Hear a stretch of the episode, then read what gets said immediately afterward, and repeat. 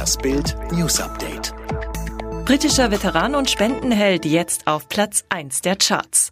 Erst sammelte der britische Weltkriegsveteran Tom Moore mehr als 32 Millionen Euro Spenden für die Mitarbeiter des britischen Gesundheitsdienstes. Jetzt steht er auch noch auf Platz 1 der Charts.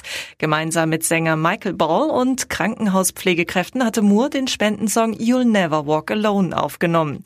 Der 99-Jährige ist nun der älteste Künstler mit einem Nummer 1 Hit und wurde prompt ins Guinness Buch der Rekorde aufgenommen.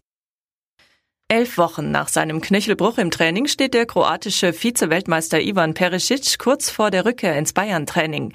Am Samstag absolvierte Perisic ein weiteres Reha-Training bis zur Erschöpfung, während seine Mannschaftskollegen bis einschließlich Montag frei haben. Auf dem Programm stehen für Perisic jetzt vor allem Kraft- und Konditionsübungen. Demnächst soll er dann wieder mit der Mannschaft trainieren. Für tot erklärte Frau erwacht in Krankenhaus aus Koma. Drei Wochen lang bewahrten ihre Angehörigen die Asche der vermeintlich verstorbenen Alba Maruri aus Ecuador auf, bis sie einen Anruf aus dem Krankenhaus erhielten. Maruri war mit Symptomen einer Covid-19-Erkrankung ins Krankenhaus gekommen und am 27. März für tot erklärt worden. Eine Woche später wurden ihrer Familie die Überreste übergeben. Die Leiche war ohne vorherige Identifizierung feuerbestattet worden. Was Maruris Familie nicht ahnte, der Staub in der Urne stammte gar nicht von Alba. Die lag in Wirklichkeit weiterhin im Krankenhaus und kam nach einem dreiwöchigen Koma wieder zu sich. Eine fatale Verwechslung im Krankenhaus hatte zu der falschen Todesnachricht geführt.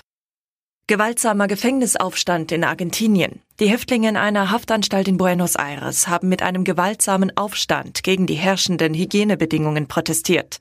Die Aufständischen hatten ihren Protest aus Angst vor dem Coronavirus gestartet, um auf die mangelnde Sauberkeit in dem Bundesgefängnis im Stadtteil Villa Devoto aufmerksam zu machen, aus Angst vor einer Ansteckung mit Covid-19.